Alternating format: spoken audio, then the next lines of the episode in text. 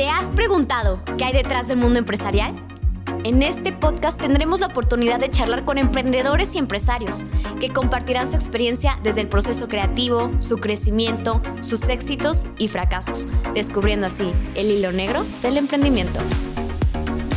Te invitamos a conocer la historia de estas grandes personalidades que han dejado huella en el camino, pero sobre todo que mueven mentes, corazones e inspiran para ser mejor cada día. Soy Paulina Loza, acompáñame a vivir esta experiencia. Hola a todos y bienvenidos a un nuevo capítulo del podcast de Hack 7. Hoy tengo el gusto de compartir con un invitado muy especial. Viene a platicarnos de un tema que para mí se me hace muy interesante y es esta práctica del emprendimiento a tan corta edad. Creo que es muy interesante lo que tiene por contarnos. Entonces le doy la bienvenida a Juan Pablo. Es para mí un gusto tenerte aquí. ¿Cómo te sientes de acompañarnos? Gracias, Paula. La verdad es que muy emocionado eh, y qué honor por la invitación aquí a Hack 7. Muchas gracias. Platícanos, Juan Pablo. Digo, perdón, ay, sí, ¿Qué, me, me Juan dijiste, me dijiste Pensé Juan que a decir Carlos? Juan Carlos. No, no, no, Hijos. ¿cómo crees, eh? Muy No, bien. Juan Pablo, platícanos. Estamos platicando al principio, al principio del capítulo esta Ajá. parte de empezaste muy joven, a los 17 años, y tú lo comentas en una, en una industria de ya, pues, personas ya mayores que quizá ya tenían una trayectoria muy larga. Entonces, Exacto. ¿qué te lleva a emprender a tan corta edad en ese sector? Ok, mira, te platico un poquito de, de- de cómo empecé. Fue muy chistoso porque yo estaba con un amigo eh, en la escuela, hasta atrás, eh, y él me está diciendo, oye, fíjate que un amigo mío le vendió una casa a una amiga de él y se ganó 300 mil pesos en una semana. Entonces, que son 15 mil dólares para que los, que los que escuchan fuera de México.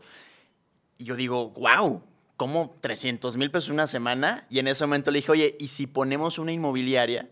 Entonces, pues la pusimos, según nosotros, una pseudo inmobiliaria, pero pues, realmente lo único que vendí en dos años, ¿qué crees que fue? ¿Cuántas propiedades crees que vendí en dos años, más o menos? No sé, o sea, me imagino que pocas. ¿Cómo Unas, cuántas? ¿qué? ¿Unas 10? Unas 10, híjole, que Dios te escuche. O sea, ven- lo único que vendí en dos años fue mi coche. No inventes. No vendí nada. Y entonces, después de eso, me desanimé. Claro. Y entonces, eh, pues empecé a abrir otros negocios. Eh, un changarrito te- tenía un local eh, vendiendo productos de Pepsi, papitas y todo eso. Y ya me ganaba un, un dinero. Este, pero luego me entró otra vez la espinita bienes raíces. Entonces, después de eso, abro un negocio, una academia de tecnología para adultos. Sí, en donde les enseñábamos a cómo usar su celular y todo eso a los adultos. Entonces estaba padre, pero no funcionó. Entonces me endeudé muchísimo con ese negocio. Y después, la persona con la que tenía ese negocio, mi, mi ex socio, nos sienta su mamá en el comedor de ella. Nos dice, oye, yo tengo ya 14 años en bienes raíces, quiero poner ya una inmobiliaria formal. Ella era independiente. Sí. Entonces, pues dijimos, bueno, pues adelante. Entonces la pusimos y a las dos semanas, literalmente, pude vender mis primeras propiedades. A las dos semanas, después de dos, tres años, liquidé mis deudas, este, liquidamos la otra deuda que, que debíamos del otro negocio y empecé en ese momento a invertir. Entonces, a lo que voy con todo esto es, empecé por, por lana equivocadamente, pero hasta que tuve una, mi primer mentora, que fue mi ex socia, desde ahí pude despegar. Y ella me ayudó porque, como lo comentas, es una industria de canas. Claro. Y solamente así pude emprender siendo tan joven. O sea, ¿consideras que siempre necesitas como esta, esta visión ya un poco de una trayectoria ya recorrida para apoyarte como emprendedor? ¿O si se te hace que dices, ¿sabes qué? Puedes iniciar solo, pero puede que te atores en el camino. O sea, ¿qué se te hace mejor? ¿Que acudas a un mentor o que tú le des por como te den a entender? Mira, mucha gente dice que no existen los atajos. Yo sí creo que existen los atajos y esos atajos se llaman mentores. Entonces, el mentor te da el camino que ya recorrió y simplemente te pasa esa experiencia para que tú no cometas los mismos errores y vayas directamente a lo que funciona. Entonces, eso me pasó con mi ex socia. Ella me dijo, oye, este, estabas haciendo mal esto y esto, muévele aquí, aquí, aquí, aquí, aquí y vas a cerrar. Y dicho y hecho, a las dos semanas cerré. Y a las dos semanas pude lograr lo que no logré en dos, tres años. Así de poderoso es un mentor. Entonces, sí, mi recomendación es siempre tengan a alguien, un mentor, en todos los aspectos de su vida. Claro. O sea, si te quieres poner fit, pues vete con alguien fit que te ayude ese tema. Si, si quieres lograr, eh, no sé, levantarte temprano todos los días, ve con alguien que se levante a las 5 de la mañana todos los días. O sea, que te enseñe cómo, es ese hacerlo, proceso, exactamente. ¿Cómo fue cuando tú, cuando tú empiezas a ver que lo que no lograste en un transcurso de, de ya ciertos años, lo empiezas a lograr en tan poco tiempo? O sea, ¿cómo, cómo vives esta experiencia?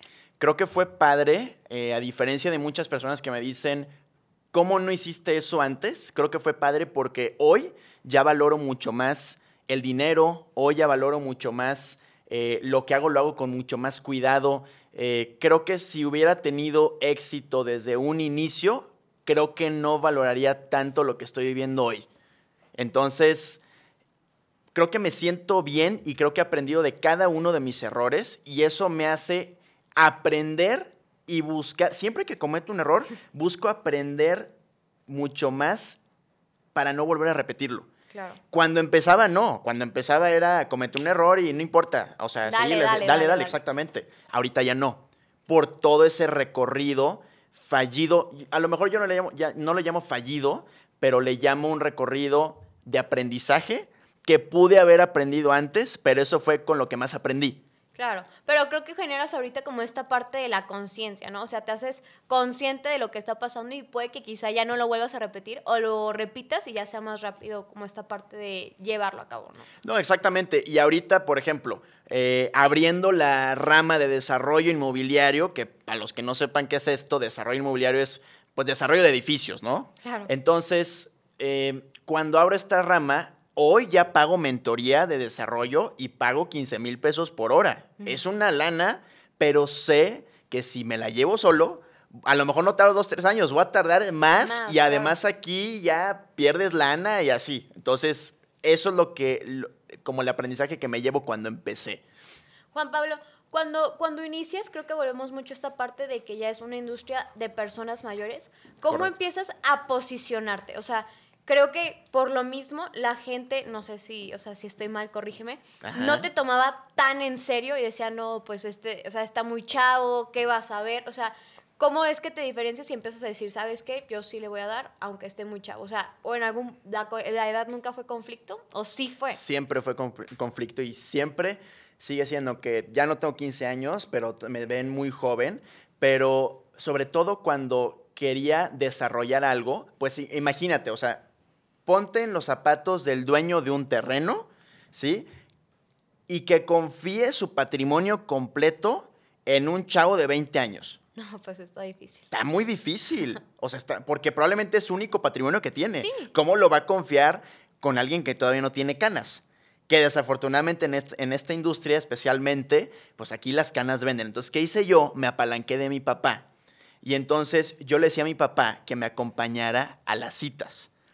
Y entonces simulaba como si mi papá fuera el Pero director.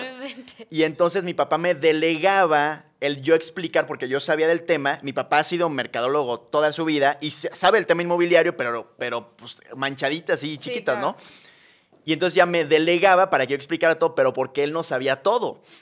Entonces así yo me apalanqué de él para lograr decir que yo era empleado de, de la empresa y así ya nos pudieran dar las propiedades. Entonces fue chistoso, este, pero sí, siempre fue una barrera y te voy a decir algo que también me ayudó muchísimo. Ahorita ya todo el mundo confía en mí. Ahorita ya todo el mundo me ve con experiencia y todo. ¿Por qué? Por la marca personal. Eso me ayudó O sea, muchísimo. consideras que es muy importante. Indispensable, indispensable. ¿Por qué? Porque la marca personal te ayuda a generar confianza anticipada antes de conocer a las personas. O sea, para el- todo el tema de propiedades, cada semana me llega un contacto que dice, yo quiero vender mi propiedad o yo quiero comprar una propiedad o cada semana o cada tres días. ¿Cómo saben que yo no les voy a hacer fraude? Claro. porque ya hay una confianza anticipada a través de una pantalla, mostrando, mostrándole a la gente que sabes del tema. Entonces, hoy la gente ya me ve con experiencia, con confianza, porque hay una marca personal detrás de. ¿Qué compartes en toda esta parte de la marca personal? O sea, como para que la gente te tenga confianza, ¿qué es lo que tú muestras en ella? Ok, lo divido en dos partes. 80% contenido educativo. Al tú tener contenido educativo, tú estás mostrando que sabes del tema. Claro. Si yo te hablo de un tema en específico, vas a decir, ah, Juan Pablo sabe del tema inmobiliario. además de hablar y de hablar y de hablar no es suficiente. Lo que debes de hacer es mostrar tus resultados. Entonces yo lo divido 80% contenido educativo, 20% logros diarios. ¿Qué es un logro diario? Una junta con el equipo. ¿Qué es un logro diario? Nuevo desarrollo. ¿Qué es un logro diario? Para que comulgue este tema de saber el tema, pero también lo está haciendo. Entonces, eso en conjunto es igual a confianza de toda la comunidad que hay detrás de. ¿Qué te ha generado toda esta parte cuando tú empiezas a desarrollar la marca personal? O sea, me comentas mucho la confianza, pero no sé si llevaste a generar como proyectos más grandes o, o sea, ¿siempre viste la marca personal como una parte en la que la gente iba a tener confianza en ti o solo lo hiciste para compartir contenido de valor? Mira, la verdad, yo la empecé porque yo veía que la gente hacía su marca personal. O sea, yo realmente no la empecé con un objetivo real. Y de hecho, hasta hace meses, yo creo que seis, ocho meses, realmente que nos enfocamos en recibir prospectos potenciales por la marca personal, ahí se disparó hacia arriba. O sea, a lo que voy es, yo empecé con la marca personal hace año y medio, hasta hace meses supe para qué realmente era. Sí, pero fíjate, la marca personal es el currículum de hoy. Claro.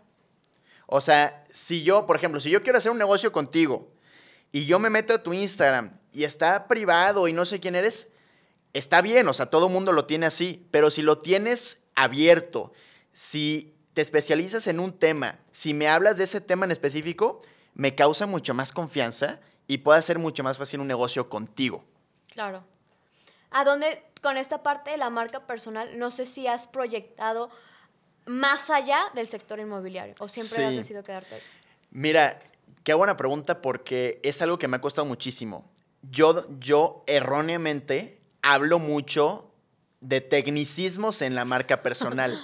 Entonces, no todo mundo quiere ver eso. No, y no todo el mundo lo comprende. ¿Estás de acuerdo? No, y, y, además te voy a decir una cosa toda la comunidad no es especializada en bienes raíces. Entonces, lo que me ha costado trabajo es mostrar contenido de, entretenimiento, mostrar contenido incluso hasta de morbo, o sea, contenido que quiera ver la gente, contenido hasta de comedia. Este, eso es lo que más me ha costado trabajo. Entonces, ahorita traigo un engagement muy bajo por eso, pero creo que es algo que debo de empezar a hacer. O sea, mezclar más el tema humano, más el tema eh, de comedia, morbo y entretenimiento, porque al final es lo que la gente quiere ver. Claro. Juan Pablo, ya me platicaste la parte bonita, lo experimental, lo padre de toda esta de la marca personal del sector inmobiliario, pero quiero que me platiques ahora sí con lujo de detalle a qué retos te has enfrentado. O sea, una parte para mí fue la, edad, me lo compartes y fue un reto, pero, o sea, tu papá te ayudó, pero ¿cuál ha sido, el, o sea, de los retos que más te haya marcado y por qué? Mira, el mayor reto, eh, hablando, vamos a decir, profesionalmente, es que me separé de mi ex socia, la que me ayudó. Sí. Me separé porque precisamente, y esto conecta al otro tema que estamos hablando, empecé a, a compartir contenido en la marca personal. Entonces ella estaba diciendo, oye, ¿por qué haces cursos? ¿Por qué compartes contenido en tu marca personal? Estás revelando lo que hacemos. Ajá pero yo lo que quería también genuinamente era ayudar a las personas que estaban en la misma situación por la que yo pasé. Claro. Para que no vivieran otra vez esa curva de aprendizaje tan larga. Ser como esta parte del mentor para, o sea, creo que expandirte como mentor, ¿no? No que solamente se lo dejaras a una persona. Exactamente. Entonces, ella se enojó por ese tema y, y, dijo, o haces cursos y, y contenido o estás acá con nosotros. Entonces le hablo a un amigo en ese momento, un muy amigo mío de, desde prepa. Y literal, no, lo sabe él, pero estaba a punto de, llorar. No sé por qué quería llorar. Yo no lloro normalmente, o sea, lloro que lloro una vez al año, ¿no? Está a punto de llorar y le dije, ¿qué hago?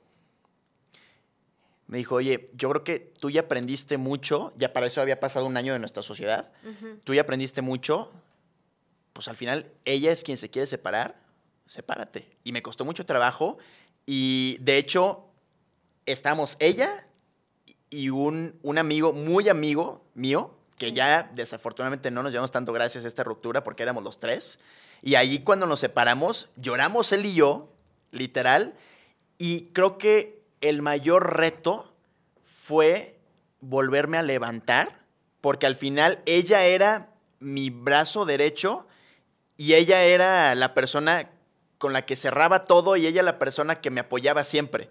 Entonces, levantarme de esa fue muy complicado, eso fue el mayor reto, pero creo que también fue la gasolina para demostrar que no necesito ya a una persona que me está enseñando desde un inicio y gracias a eso pude de tener una inmobiliaria de tres personas, ahorita ya somos casi 50 personas. Entonces me pude levantar por ahí y fue un poquito de gasolina. O sea, a pesar de que fue un reto muy importante. O sea, fue también como un impulso de decir, ¿sabes qué? Yo puedo contigo, sin ti y a pesar de ti, dirían por ahí. Y tal vez hasta, hasta por ego, no sé. Claro, claro. O sea, pero se pudo.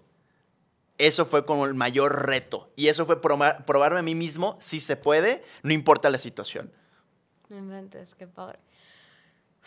Juan Pablo, para concluir con el capítulo de hoy, me gustaría preguntarte, ¿qué consejo le darías tú a esos chavos que van empezando en, este sector y que como tú hasta ahorita puede que se encuentren en blanco, que se han enfrentado también a estos retos? O sea, ¿qué les darías tú para ahora sí que adelantarse ciertos pasos y que puedan llegar al éxito como tú lo has llegado? Mira, yo solamente les quiero decir una palabra, apalancamiento. Siempre busquen el apalancamiento. ¿Qué es esto? De todas las personas, de la experiencia de las personas. Quieren hacer eh, un negocio, apalánquense de la experiencia de sus proveedores. Quieren este, eh, buscar el éxito, apalánquense de mentores. Siempre, no importa tu experiencia o no importa lo que tengas tú dentro, mientras te sepas apalancar, vas a tener el éxito. No quieras hacer tú solo las cosas, porque a lo mejor sí las puedes hacer, pero vas a tardar mucho más. Entonces, busquen siempre ese apalancamiento porque eso los puede llevar a cortar ese camino hacia el éxito. Bueno, Juan Pablo, con esto concluimos el capítulo de hoy, no sin antes preguntarte cómo te sentiste. La verdad, muy bien, se me pasó volando. O sea, vamos empezando y ya estamos concluyendo. Eh, no, se me pasó volando y súper feliz, Pau. Muchas gracias por, por la invitación y, este, y encantado estar aquí en, en Hack 7. Muchas gracias, para mí fue un gusto tenerte aquí. Espero que me puedas volver a acompañar pronto por aquí. Con todo gusto, muchas gracias. Muchas gracias a todos, espero que les haya gustado el capítulo y no se olviden de seguirnos en nuestras redes sociales. Gracias por quedarte hasta el final. Si te gustó, síguenos en todas nuestras redes sociales y te esperamos en nuestro próximo capítulo.